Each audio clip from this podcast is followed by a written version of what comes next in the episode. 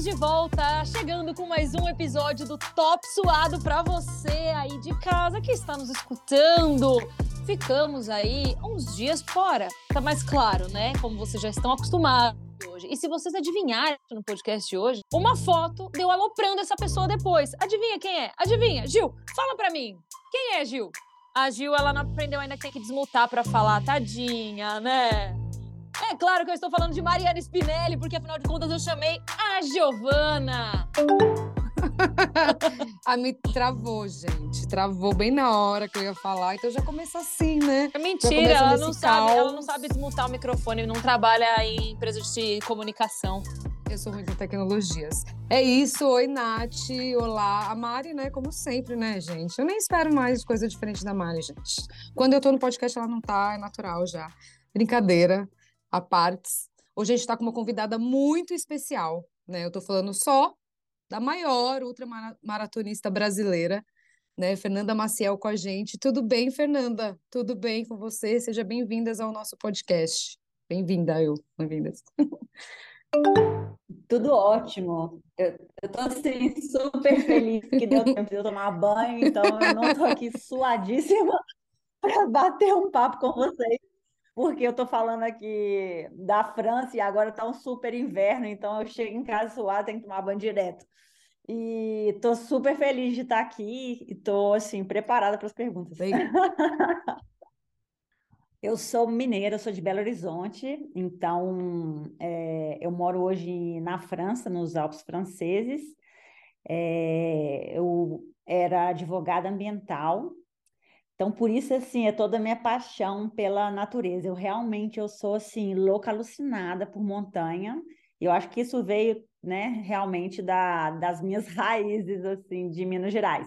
Mas eu nasci numa, numa família de lutadores. Meu pai era um super lutador, meu avô, ele era o, o parceiro do Hélio Grace. Então, assim, na casa do meu avô já tinha um ringue de luta. Então, a gente já nascia eu já nasci já dentro do uhum. ringue, na, na, no quintal da casa dele, já lutando com meus, meus primos. Uhum. Então, assim, minha prima de 15 anos, ela já era black belt de taekwondo. Então, assim, toda a família, as meninas, os meninos, sempre, meus primos, a gente sempre lutou. Então, assim, o esporte sempre teve, assim, na nossa veia, a genética, sabe? E os valores também do esporte. Então, essa veio, assim, meio da minha infância. Eu comecei, na verdade, com ginástica olímpica, aos oito anos eu já treinava assim bem profissionalmente, era quatro horas diárias. Com dez anos eu já treinava nos Estados Unidos. Então eu acredito que toda essa base da minha infância né, foi muito forte para para que hoje eu consiga correr, uhum. né? E, e, mesmo a ginástica, eu lembro que eu corria já muito, era assim, parte do aquecimento eu tinha que Meu correr Deus. 30, 30 minutos. Uhum. Então, assim, imagina, com 9, 10 anos eu já corria 30 minutos. Então, isso já era assim um, um plus, né? Então, eu comecei por aí, para vocês entenderem um pouco de quem que sou eu hoje. Mas, assim, hoje, os meus melhores títulos, eu sou vice-campeã mundial de, de ultramaratona em montanha. É, já ganhei, assim, é, fiz quinto lugar no Skyrunning, é um outro circuito mundial de corridas, assim, muito técnicas e, e assim, também bem altas. E bom tenho pódios nas, nas outras maratonas é, mais importantes assim a nível mundial. E e é isso. E fora isso eu já fiz vários projetos. Por exemplo eu corri o caminho de Santiago de Compostela que são 890 meu Deus do céu eu tô cansada só de ouvir É, então... Giovana! Não, eu, assim, eu fico cansada de fazer isso de carro. É, de carro, eu, eu, eu fico cansada desse, das entendeu? minhas provas, eu, eu lanço algum projeto pessoal que é quase impossível. Aí eu treino e vou lá e faço. Mas, é, brincadeiras à parte, eu, eu, desde 2012 eu comecei a criar alguns projetos assim que para mim eram super motivadores e eu resolvia fazer, entendeu? Uhum. Então, assim, como é, o meu primeiro projeto foi correr o Caminho de Santiago é, em 10 dias, depois eu corri dentro da. É, eu quis ir correr na favela da Rocinha, os dois picos mais altos, Caramba. depois eu quis correr 100 milhas lá em volta do Everest, no Nepal, e sempre assim, com algum fundo também social, entendeu? Então, eu dei o nome de White Flow nesses projetos. E desde, então, desde 2012, mais ou menos, eu faço um projeto por ano, além das competições. E, assim, cada ano eu, eu, eu faço alguma coisa que, que toque meu coração, assim, que seja super, ultra difícil e que... É, não, esse é o principal, né? É. Não pode ser fácil. Ô, Giovana, ela tira a motivação de se desafiar com coisas que ela diz serem impossíveis, até ela conquistar, entendeu? Você tem noção do que é isso, Giovana? Você tem noção do que é isso? Não, mas realmente é, porque você lê o que ela fez, né? A gente lá na nossa pesquisa, eu fui ler, eu falei, como? Como? Por exemplo, eu queria até entrar nesse assunto da Monte Vision, né? Que é a a maior montanha da Não, Antártida. posso fazer um comentário antes de você perguntar isso? Claro, Rapidinho, eu tô aqui chocada. Desculpa até te Não, interromper. imagina. Ô, Fernanda, só para você saber, não no seu nível, né, de atleta, claro, porém, você está aqui falando com uma pessoa que fez, eu fui eu fui eu fiz ginástica artística também, né? Eu fui federada e tudo mais, competia bastante. E a Gil, que nem a gente também viu na sua pesquisa, é, a nossa querida lutadora aqui do podcast, a Gil lutava, ou luta ainda, agora não sei como está esse momento da Gil, porque ela, ela vivia meio lesionada, mas lutava Gil também, sim, você está falando aqui com duas pessoas que praticaram de uma forma um pouquinho mais Uhum. amadora os esportes que você praticou de uma forma profissional. Então, vocês sabem, como eu, o que que é sofrer e o que também é ter uma paixão e também ter, assim, vários prazeres, né? Porque tanto na ginástica como na Sim. luta, né? Acho que, assim, todo esporte a gente tem aquele sofrimento, né? A gente, é, né? Aquela, aquela garra de fazer Uhum. tudo melhor pra gente, né? No, no movimento, né? A gente é muito apaixonado por movimento, né? E muita consciência corporal. E então vocês entendem assim o que que passa, né, na nossa Uhum. cabeça, o nosso espírito assim animal também, né, de, de ter coragem de Sim. fazer isso. Vocês entendem totalmente. É, mais ou menos, né? A gente entende um, terço, assim. Eu, nossa, você pedir para eu correr 10K hoje, Fernanda. Sim, eu vou falar, não, obrigada, eu passo. Mas eu queria saber dessa experiência, porque assim, né, uma rota que, me corrija se eu estiver errado, uma rota que leva de 5 a 7 dias, você fez em menos de 10 horas, assim, e nas temperaturas, o quê? Abaixo de 30? Como que é isso? Conta pra gente essa loucura, né? Essa experiência incrível. É, é, eu criei esses projetos de correr, a, subir e descer correndo nas montanhas mais altas do mundo. Então, Monte Vinson é a, é a montanha mais alta que tem no continente da Antártica, é uma montanha de praticamente 5 mil metros de altura, então é muito alta. E sendo que lá na Antártica, para vocês entenderem isso, eu não sabia até eu chegar lá. Até um cientista no avião, que era o cientista era brasileiro, ele virou, virou para mim e falou assim: Nossa, você está chegando aqui, o que você vai fazer? Eu falei: Ah, vou correr. Ele, nossa, boa sorte, porque aqui você vai ver que a troposfera fica próxima da gente, entendeu? Então o ar é muito mais rarefeito. E assim, é você descer do avião lá e você já sente, Uhum. porque as nuvens ficam próximas da gente, é menos oxigênio, entendeu? Então, uma montanha que já é alta de 5 mil metros, para mim, ela, ela, por conta desse, de- né, da, da pressão atmosférica, Uhum. de ter menos oxigênio, é, por conta de, de lá a gente está bem longe da linha do Equador, a montanha tem praticamente 6 mil metros, por conta dessa diferença de pressão atmosférica. Então, era muito mais difícil, entendeu? Por exemplo, aqui na frente da minha casa, aqui onde eu estou, tem o Mont Blanc, que é um pouquinho mais baixo que o Monte Vinson. Mas aqui eu subo correndo e assim, claro que eu canso, eu sinto um pouco a altitude, Uhum. porque é alto, Você já está mas lá acostumada é né? assim muito mais, lá é muito mais, entendeu? Tanto que meu vizinho aqui, que era o cameraman, ele ficou assim chocado, ele desceu do avião já estava mal, entendeu? Isso a mil metros. Eu falei, caramba, estamos ferrados. Ele passou muito mal para me filmar, coitado. Assim, muito mesmo. Então, assim, primeiro a gente faz, só para vocês entenderem. prime- Primeiro eu fiz um- um- uma subida para ele poder me filmar, tirar foto e tal, e para eu reconhecer o trajeto. Uhum.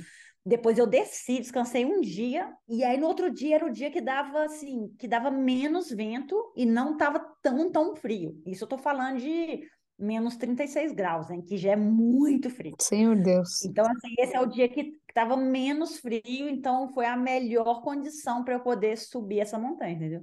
E assim, é longe, é, assim, tem um glaciar gigante primeiro, depois você, você tem que subir são seis cordas numa parede assim de gelo, seis cordas de 200 metros cada uma. Então, assim, são 1.200 metros só essa segunda parte assim do trajeto.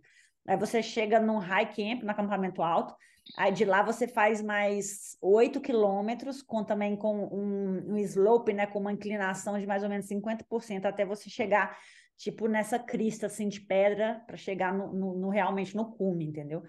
Então assim, cada parte tem um detalhe. E fora, né, é, é, realmente o frio e esse lance da troposfera é o que foi, assim, realmente mais difícil para eu conseguir subir, né? E tudo correndo, né? Então é muito difícil, é muita preparação, sabe?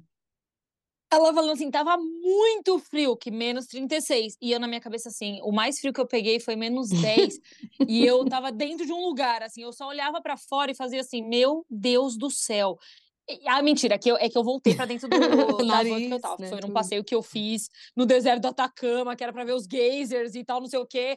E assim, eu, eu, achei que eu ia perder meus dedos do pé, os dedos da mão. Eu tava. Primeiro que eu tava zero preparada. Porque você falar, não, é, isso é muito coisa de brasileiro. Você falar para um brasileiro assim, era, eu lembro que no folder, né, que tinha lá o negócio do hum. passeio, hum.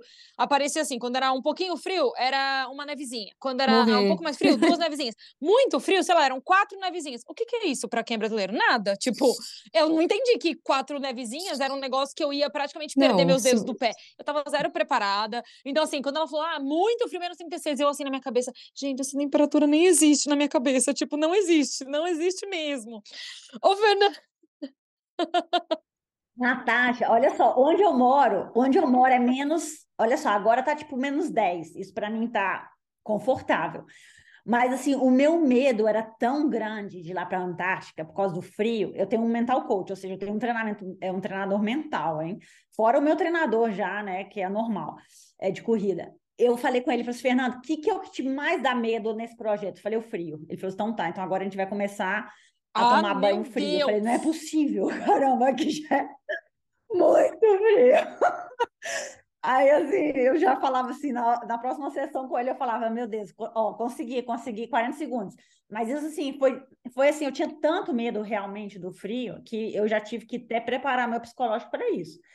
E, assim, uhum. olha que eu me dou super bem no frio, mas para vocês terem ideia, foi a primeira vez que eu queimei meu cabelo o meu cabelo, eu tive que cortar meu cabelo, que ele queimou no congelou. Eu, eu, nunca tinha visto isso. Eu cheguei em Belo Horizonte, no Brasil, minha mãe olhava assim para mim, ficava assim, Fernanda, o que, que é esse seu cabelo? Eu fazia vídeo call com meu namorado, ele, o que aconteceu com seu cabelo? Eu falava, meu Deus, não sei. Aí eu olhava assim, gente, ele ficou todo queimado. Ou seja, eu, tive que cortar, eu teve um preju Cortei meu cabelo, eu congelei os meus dois dedos da mão por tirar a minha mão da luva 20 segundos para dar o clique na GoPro. Assim, eu nunca tinha passado, ou seja, eu já tive em lugares com menos 30 graus, em montanhas muito altas, em todos os lugares do mundo, mas eu nunca tinha vivido mesmo um, um uhum. frio dessa maneira, que era assim, foi absurdo. E tanto que eu, eu congelei o dedo quando eu estava é, filmando, entendeu? Uhum. E tanto que no dia que eu realmente eu fui correndo para fazer o projeto, eu não pude tirar a luva por nada. Eu tinha que tentar rasgar assim a barrinha para é, comer um pedacinho de chocolate com o uhum. meu dente mesmo, porque eu não, não posso. E assim, agora eu estou treinando aqui, é, correndo cada dia e usando luva todos os dias, porque uma vez que você é, congela, né? Graças a Deus eu tive só um princípio de, de congelamento leve, então, os próximos seis, seis meses eu tenho que realmente tomar bastante cuidado, porque senão uhum. aí sim eu posso ter um congelamento, entendeu? Então, Meu agora Deus. eu uso é, luva todos os dias. E assim, a pele já mudou seis vezes, já perdi a pele do dedo seis vezes agora. Ela vai trocando, igual a gente queima uhum. no sol, entendeu? Já vai pra praia. Nossa, eu tô muito chocada. É, normal de queimar a pele do sol. E no, no, frio, assim, é muito mais é, hardcore, entendeu? Você queima aí, você vai Nossa, com certeza. várias vezes. E então é, deu maior prejuízo. Vou falar, mas. Não, imagino. Não. Foi uma experiência muito eu quero louca. Até, eu não quero... quero voltar lá nunca mais. Nossa, gente. Traumas, não, né? Não, por isso que lá só tem, só tem pinguim na praia, ou seja, não tem nenhuma planta. tem, eu, até, eu até ontem fiz uma doação lá para eles fazerem estudos nos plânctons, porque os cientistas lá, porque realmente, oh, não tem condição, não tem planta, não tem animal, não, é tudo muito. Ó, oh, Giovana, Giovana, ela falando assim, ah, então vocês entendem. Eu não entendo, não consigo. O meu não, mental não chocada. consegue. Ah, não, assim, vou ser muito sincera não, eu com você. Eu tenho algumas perguntas. A primeira delas, vamos começar pela parte mental. Não, eu também, eu tô, eu tô, eu tô assim. Eu tenho Porque várias, você, Fernanda, pra mim é uma novidade mesmo, assim. Como se, eu, se fosse, tipo, um estudo pra mim, assim, sério. A sua mentalidade pra fazer uma prova. Não, fala aí. Não, Nath, des desculpa te. Sim, desculpa te interromper, mas, por exemplo, é, você pensar em fazer o que você fez, fez, sei lá, qualquer percurso que seja, sei lá, tempo normal de uma semana, você fazer em 10 horas já é chocante, né? Já é um, né, um recorde aí, mas pensar que você fez tudo isso, passando esses perrengues de frio. Não, é, eu, é que assim, não, primeiro, não é, primeiro aí, que, Nath, que eu, eu, eu queria. quando você fala aqui o seu, o seu técnico mental, que, pra, que é muito interessante, porque você tem técnicos para coisas específicas. Sim, você precisa de um técnico mental para quem vai correr nas condições que você foi correr e, e até o, a quantidade de quilômetros que você corre faz todo sentido do mundo, mas a gente não fala muito sobre isso. Mas é, como que é e, e, que loucura isso, assim, né? É, às vezes eu tô. E eu sou, eu sou que nem a Giovana, assim, né? Se eu vou correr, nossa, para mim é um sacrifício até 5 quilômetros, assim, sabe? Porque eu sou uma pessoa que eu quero tudo para ontem. Então a minha ansiedade quando eu tô correndo é que o negócio acabe. Não é porque eu não gosto de correr, mas é que eu quero que acabe logo, sabe? Então, assim, como que é esse trabalho mental para que você consiga, de fato, assim, ah, cumprir, para que você consiga competir, para que você consiga ah, atingir suas metas. E, e, como não desanimar o mental no meio de um processo que é longo, sabe? A gente está falando, às vezes, de competições que duram dias. Não é que nem se fosse fazer uma prova ali, uma prova de 10 quilômetros, que pessoas amadoras como eu podem chegar a fazer, mas ainda assim, eu não vou trabalhar muito meu mental para isso, porque se formar numa prova dessa, tá tudo bem. Foi ali menos de uma hora, uma hora e pouco do meu dia e acabou. Você, você passa por dias competindo dentro de uma prova. Isso para mim é surreal. O quanto seu mental tem que estar tá focado durante aquele período todo. É muita concentração. São 10 dias às vezes. Olha que loucura. É, eu acho que primeiro é, é o seu sonho, entendeu? Eu acho que uma vez que você tem um sonho, você coloque em prática a sua motivação, a sua disciplina, para você treinar, tanto com a experiência, né? Não é que eu, de repente, eu vou lá, sabe? Não é que eu corro igual você, ah, eu, eu quase morro de correr 5 quilômetros, de repente eu vou lá. Ou seja, eu comecei correndo 5 quilômetros quando eu tinha 15 anos, entendeu? Ou seja, eu corro ultramaratona, tenho 14 anos.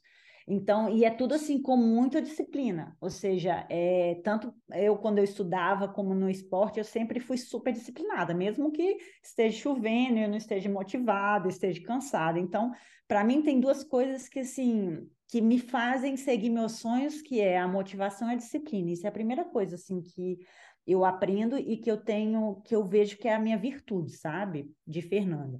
E a outra coisa é com a experiência, ou seja, é, aos poucos eu vou a, a, é, colocando os, os, quilômetros a mais, entendeu? Então, se você corre cinco, depois no outro dia você corre seis, aí depois de um mês você começa a correr oito. Então, foi tudo assim. E a mesma coisa com a altura. Então, assim, eu não só é, hoje acrescento os quilômetros, né, assim, de distância linear, como também de altura. Então, foi aos poucos também que eu comecei a subir montanhas de mil metros, depois de montanhas de dois mil metros, montanhas de três mil metros, já fiz o Aconcagua, que é a montanha mais alta da América, uma montanha de 7 mil metros. Eu, eu fui a primeira mulher no mundo a conseguir subir desse, essa montanha. Então, assim, eu já consegui Sim. subir, descer, correndo a montanha mais alta da América, da África, da Europa e agora da Antártica. Então, são quatro experiências que eu já tenho. E é aquilo, é você estar tá muito focado, entendeu? Ou seja, é, eu não passo realmente, eu sou assim, é, eu falo minha mãe, mãe, fique tranquila em casa, eu sou cagona. Ou seja, eu não vou passar, eu não vou passar do meu limite, mas assim, eu sei ah. que ali é, tudo está ainda sob controle, entendeu? Ou seja, é, eu, eu, eu tenho o controle da minha uhum. força ali, eu tenho controle de onde que eu estou colocando o pé, eu tenho controle de, de toda a situação. mas é, e é com, com base na minha experiência que eu vou realmente conseguindo fazer essas montanhas, entendeu? Pode ser que na primeira não dê, e as condições, como falei, tem que tem que estar tá bem perfeitas para que eu consiga, entendeu? Porque eu já tentei antes com condições assim com, que estavam durante a noite chovendo ou nevando muito, e aí é, realmente é muito mais complexo, muito mais estressante, e acaba que eu não consigo. Então, e, e, eu tenho essa consciência, eu não tenho medo, assim, de falhar lá, sabe? Ter que descer, se eu não consigo. É, por exemplo, na Concagua, eu só consegui na terceira vez, hum. nessa montanha mais alta da, da América, entendeu? E aqui, por sorte, assim, eu, eu já na primeira vez, eu tive, né, tava frio e tudo, mas eu fui tão focada, eu tive o, o crampon, que é o que fica embaixo da, da, da bota, quebrou, mas eu consegui consertar. É, isso meio no caminho com aquele todo estresse do tempo, sabe? Nossa, passando. Eu devo ter Nossa. perdido, não sei, uns uh, ah, 8 a 10 minutos. E assim, meio estressada ali, mas nada me tira do foco, entendeu? Porque você já sabe que vai dar as coisas erradas, entendeu? Uhum. É, é, sei lá, é natural que apareçam várias adversidades e depois você tem que dar um jeito de, né, de fazer acontecer e, e tentar. Uhum. Eu tenho até uma dúvida, assim, é... essas eu chamo de missões perigosas na minha visão, tá? Porque. Vai, Giovana. Não, porque. Morar em Uma vez eu fui. Uma missão Não, perigosa. uma vez eu fui. Ela, eu fui para Chapada dos Veadeiros, fazia trilha lá. Essa foi sua missão cair, perigosa? assim, imagina fazer o que você faz. É, então para mim a- a- as- os projetos dela são missões perigosas Ô, também. Giovana, os projetos é, dela são nesses- missões né, impossíveis sua- gente, projetos. Eu, eu vou falar, não, você é muito real. Ela falando É, dessa não, questão de foco. certeza. Gente, eu acho que eu perco o foco muito Com rápido, entendeu? Eu preciso trabalhar melhor meu mental, sabe? Eu não tô preparada. Não, se eu- antes de eu ter foco, eu precisava deixar de ter medo, porque assim, enfim. A minha dúvida é assim, Fê, você tem uma equipe que vai com você? Tipo, como funciona? Porque assim, você falou que você subiu com o seu cameraman antes para fazer, né, para estudar o local, mas na hora para valer da prova, do projeto, como que é isso? Porque assim, se acontece alguma coisa, ou você tem alguma preparação, sei lá, de primeiros socorros, como funciona? Você tem, tem uma equipe com você ou é você e Deus e beijo, tchau? Ó, geralmente cada montanha é diferente, entendeu? Tem montanhas que, que, estão, que, é- que, que estão dentro de um parque, por exemplo, é, a do Kilimanjaro, na África, é dentro de um parque. A do Aconcagua é dentro do parque. Então, qualquer coisa que acontece com você, tem ali, tem um médico, tem uma, uma equipe do próprio parque que pode te de Uhum. socorrer, entendeu? No caso do Elbrus, é, na Rússia, é uma montanha aberta. Então, se você se machucar ali, não tem ninguém. Por exemplo, eu estava ali sozinho. Na do, da Antártica, é, ali é, também ali é uma montanha aberta, mas assim eu, eu contratei uma uma é, como fala é uma companhia de expedição. Então não só para mim, várias Tá. pessoas ali. A gente tem alimentação, eles, ele tem um, um super cozinheiro, eles têm um médico. Então qualquer coisa também que acontecesse para comigo Né, mas eu teria que descer e é, é, né, o médico me socorrer. Então, é, depende da montanha, entendeu? Mas, por exemplo, no caso, e cada montanha, geralmente eu, eu escolho, é, eu busco algum é, câmera, né? Que o cara, é, com certeza, ele não vai conseguir me, se- me seguir, mas que ele esteja muito, muito, muito preparado para pelo menos Sim. fazer a montanha, sei lá, em cinco dias, em seis dias, porque aí eu vou treinando é, durante esses dias ali, aí ele vai me filmando durante o meu treino. E daí, durante a, a, o recorde mesmo que eu tento, né, que é o projeto correndo, aí eu levo comigo Uhum. para eu fazer algumas é, filmagens quando eu posso, e daí eu contrato um guia de montanha para me esperar é, praticamente no topo, né, da montanha. Ô, Fernanda, deixa eu perguntar também é, nessa questão de estrutura, já aproveitando o gancho da Gil, é, que é o seguinte: você tem. São algumas corridas que você faz, elas demoram dias. Aí nessa, nessa na estrutura de- da prova em si, ali, da, enfim, do que você quer concluir, como que você calcula o seu tempo de sono? Como que funciona isso? Eu sempre me perguntei isso quando se tratam de provas que duram dias. Como que é? Você tem ali, por exemplo, um, um período, sei lá, eu vou dormir X horas, é tudo calculadinho. Como que funciona isso? Não, por exemplo, aqui, é, por exemplo, a, a prova, né, a competição mais importante assim de, de ultramaratona e montanha é a Ultra T do Mont Blanc, que acontece até aqui mesmo em Chamonix, onde eu moro, que você cruza, né, é a França, a Itália, a Suíça e você volta para França. Então você cruza os Alpes, né, franceses, italianos e suíços e volta para os Alpes franceses. É uma prova de 170 quilômetros e sobe 10 mil metros, ou seja, é muita montanha. E essa prova te uhum. dá até 48 horas para você fazer. Então, geralmente, os atletas de elite fazem mais ou menos entre 20 a 26, 27 horas. Então, é, os corredores de elite não dormem, entendeu? Então a gente nem para, a gente vai, só para para pegar uma água, ou seja, tem os checkpoints que você ali tem qualquer tipo de alimentação que você quiser, barrinha, hidratação, é, isotônico, tem Coca-Cola, tem café, o que você quiser, entendeu? Então, mais ou menos a cada 30, 20, 30 quilômetros, você tem esses pontos, entendeu? Mas, claro, os corredores mais amadores, é, é, ou seja, todos são super capacitados, porque só para estar tá nessa prova você tem que fazer não sei quantos pontos, você já tem que ter corrido milhões de ultras. Com certeza. Só que mesmo esses, né, alguns corredores como esses, que não são é, profissionais, eles sim, eles param e cada um tem sua estratégia. Tem uns que dormem 20 minutos, outros 30, outros esperam amanhecer para continuar, entendeu? Se estiver nevando.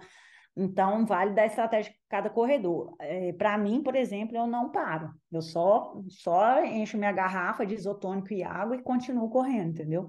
Porque para mim, quanto mais cedo eu acabar, melhor. Mas tem provas, por exemplo, a Maratona de Sables, que é uma prova de 250 quilômetros no deserto do Saara, eu já corri duas vezes. Quando eu era parte do, do, do circuito mundial. Mas... Gente, cada minuto dessa entrevista eu fico mais chocada. Deserto do Saara. Eu também. Não, mas não, não, não, tô chocada. Mas essa é stage race. Mas essa é assim, você corre mais ou menos de 30 a 40 km por dia, e daí você para, você dorme, aí no outro dia continua, entendeu? Então, assim, tem. Mas como que é... funciona isso? Cada um dorme o tempo que quiser? Não, é assim, cada dia larga às 9 da manhã. Então. Ah, tá, tá, tá. tá. Entendeu? Tá. Aí todo mundo larga é, todo dia ao mesmo horário, e aí depois uhum. de cinco dias, seis dias, acaba. Você faz 40 quilômetros em quanto tempo? Só para me sentir humilhada aqui. Só para ter uma noção. Depende do terreno, né?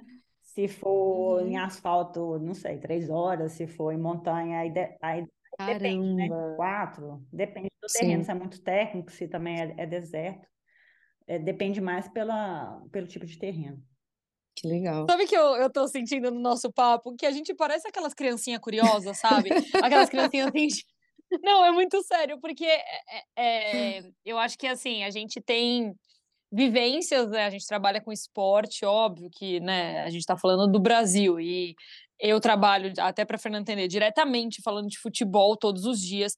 A gente tem contato com outros esportes, mas tem especificações dentro de cada esporte que a gente vai conversando com entrevistados e conhecendo melhor que assim, me deixam, me deixam assim com o queixo caído, de verdade. Para mim, foi o que eu falei, para mim você é uma grande novidade, assim. Eu tô parecendo aquela criancinha feliz assim, tipo, nossa, ela vai me explicar tudo umas coisas que eu não faço nem ideia como que funciona, principalmente porque a gente quando a gente mostra, quando a gente fala de prova, assim, a gente fala muito mais de um todo, né? E você tá contando no detalhe coisas uhum. que acontecem ali dentro de uma estrutura de uma competição, de uma prova. Enfim, eu tô, eu tô assim, chocada, sério, eu tô, eu tô não, não sei, eu não sei nem expressar o que eu tô sentindo, que eu tô muito chocada, de verdade, com tudo. Não, que incrível, assim. Ô, Fê, deixa eu te perguntar, você fez todos esses lugares incríveis e perigosos na minha. é, tem algum que você acha que foi o mais legal, assim? Você falou, pô, esse eu faria de novo, com certeza. Da a Molten Vision, você falou que nem pensar, né? Traumas não quer mais para sua vida. Nossa, nenhuma dessas altas montanhas eu voltaria. No Elbrus eu não voltaria, é um frio cheio de Rússia. Eu lembro eu treinando lá, só eu e o exército da Rússia, porque era fazia tanto. Meu Deus! Era, sério, tinha tanto mau tempo lá, era assim, nevasca direto, muito frio. Nunca mais eu volto lá. Ninguém fala inglês, era péssimo. E não gostei, assim, é, não sei. Agora, na África, eu amei a montanha e poderia voltar lá, porque, não sei, é tão curiosidade, né? Na África não é só a montanha, sabe? Mas a cultura ali é tão legal. Eu voltaria sim para a África. E não sei, agora assim, de prova, por exemplo, de ultramaratona, eu já corri quatro vezes o Monte Fuji no Japão. E lá eu voltaria com certeza. Assim, a, a prova Que legal. são 100 milhas, ou seja, são 160 quilômetros ao redor do Monte Fuji, entendeu? Então, o Monte Fuji é um vulcão. Eu também já subi desse correndo no vulcão, mas é, é, é pouco, assim, é, não é tão alto, entendeu? Mas o mais difícil realmente é a prova, que é em volta né, do, do, do vulcão, e é lindo, porque assim, tem vegetação de bambu, aí você sai correndo no meio de um bambuzal assim gigantesco, aí tem floresta mesmo com barro, igual tipo nossa, assim, sabe, de Mata Atlântica.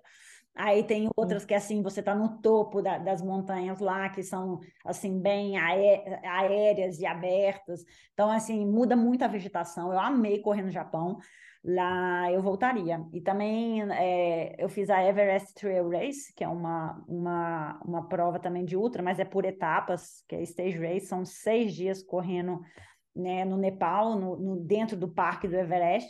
E é lindo, porque você sempre correndo com aquelas montanhas de 8 mil metros, 7 mil metros, tudo ao seu redor, entendeu? E é só sobe e desce muito. Ou seja, são, além de ser muitos quilômetros, que são 160 quilômetros, é muito quilômetros, e assim, eu, eu lembro que eu acho que eu subi 40 mil metros, ou seja, é muitos metros subindo e descendo, entendeu? E você termina com a perna fininha. Ô, Fernanda, para a gente poder ah, seguindo até o fim aqui, o papo tá ótimo, mas para a gente encaminhar para o fim aqui a nossa entrevista com você, qual é o desafio que está em pauta agora? O que, que você está se desafiando para os próximos passos, para as próximas conquistas e tudo mais?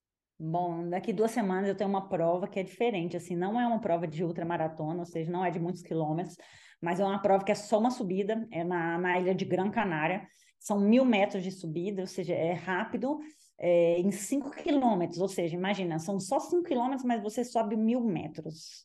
É, não sei o que, que eu posso te dar de ideia de que, que sobe mil metros. Sei lá, não sei em São Paulo o que poderia ser. Sei lá, uma montanha gigante dessas de, de, de Campos do Jordão, sabe? Desde lá da base até em cima, mas que seja muito, muito assim, íngreme. E daí é só uma subida rápida, então eu estou treinando para isso. E, e daí, é, assim, meu próximo projeto, assim, depois eu tenho uma outra que vai acontecer no Rio de Janeiro, em Paraty, que chama o TT do Mont Blanc, como tem essa aqui que é super difícil aqui no, nos Alpes, ela vai acontecer em Paraty, em setembro. Então, é uma prova de 110 quilômetros e sobe 6 mil metros, ou seja, são várias montanhas grandes aí, e, e essa assim, de prova. E daí, como projeto, como eu fiz o Monte Vinson, eu vou subir agora em junho a montanha mais alta da América do Norte, que é o Denali, que fica no Alasca. Então, ah, mas essa mulher, Deus do céu, eu quero acompanhar tudo agora. Acompanha, eu em final do de maio eu vou para lá. Então, lá é assim, é como vai ser mais ou menos como é, na Antártica. É muito frio também, assim, e é um pouco mais longo. Então, lá eu imagino que, imagina, lá são as pessoas ficam mais ou menos três semanas para conseguir subir essa montanha. Então, eu acredito que eu Nossa. umas 10 horas para subir umas seis horas para descer. É, é, assim, porque tem um glaciar muito longo, com muitas gretas, então eu tenho que ter algum, algum outro corredor que, que seja guia de montanha para conseguir estar tá na, na corda comigo, porque é, por conta da segurança, entendeu? Se eu cair ou ele cair, tem alguém para salvar, entendeu? Então, é, é, uma outra estratégia essa montanha, assim, então tem outras particularidades. Então, essa é a próxima. Nada de tirar a luva nessa também, hein? Pelo amor de Deus. Não, para lá eu também vou. Não pode tirar a luva. Ô, Nath, a gente que. Você tem que arrumar é... sua bota, você tem que arrumar o que foi, e eu, sabe? Você tem que ficar com, com, com a luva, é horrível. Eu tô treinando de fazer tudo com luva. é. Ela fica em casa, né? Ela passa o dia falando, cozinhando de luva, limpando a casa de luva. Nossa, eu nem Ô, Nath. prato de luva, agora tem que ficar fazendo tudo de luva. Nath, um momento bem aleatório, assim, né? A gente que assiste Big Brother, você imagina o que seria Fernanda Maciel no Big Brother? Prova de resistência. Quem ia aguentar com essa mulher? Quem? Ninguém! Ela Ninguém. ia ganhar todas as provas. Ela ia ganhar todas as provas. Eu, se fosse o BBB desse ano, eu ia querer entrar acorrentada com ela. Que a gente ia Ah, eu ganhar tudo. Mentira, que ela, ela, tem que entrar no, ela tem que entrar no meu inconsciente aqui, ó, pra ver se a gente ganhava tudo isso. Fica a dica boninho aí, ó. Ai, vamos nessa então, Gil. Fê, muito obrigada, muito obrigada pela sua participação aqui no podcast. Foi muito massa bater esse papo com você, tirar essas, essas dúvidas leigas. Nossa, me desculpa por tudo isso, mas foi uma aula, de verdade. Obrigada mesmo. Uhum. Poder foi um prazer conhecer enorme esse ter você aqui. esporte, né? E essas- esses seus projetos incríveis, impossíveis e malucos e perigosos. Fique ciente que agora você ganhou uma fã número um. Estarei acompanhando. E eu tenho certeza que os Top Swaders também. Obrigada mais uma vez, viu, Fê? Obrigado vocês, gatíssimas. Olha só, eu vou, no meu próximo post no Instagram, eu vou postar que, não, eu tô louca para postar essa foto. É uma foto que eu tive que tirar a minha blusa suada. Imagina, eu desci da montanha lá do Vinto, na Antártica, suada, de tanto correr. Na hora que eu tirei, virou uma névoa em volta de mim, Meu Deus. do meu, da diferença do meu corpo quente com Uhum. Meu o dia da Deus. barraca fria. Você não acredita, não. Parece que tinha uma, uma alma assim, em volta de mim. E tinha um, um, um lá tirando foto. Eu falei, por favor, tira a foto mesmo, porque parece que eu tô pegando fogo. E era realmente Que incrível. a ação do meu suor, gente. Muito legal a foto. Eu vou postar. Aí vocês podem lá rir bastante. Não, eu vou compartilhar com certeza. Ai, muito obrigada, Fernanda, muito obrigada. Gil, só para agradecer aos nossos fãs, a galera que escuta a gente, esse é o episódio de número 50 do podcast. Então fica um beijo enorme aí para todos os Top Swaders que estão com a gente aí desde o início, que chegaram depois. Enfim, Verdade. episódio 50 com a história, com muitas curiosidades para você aí de casa. Fernanda, um beijo enorme. Gil, um beijo enorme para você também e até a próxima, gente. Beijo. Tchau. Beijão, tchau.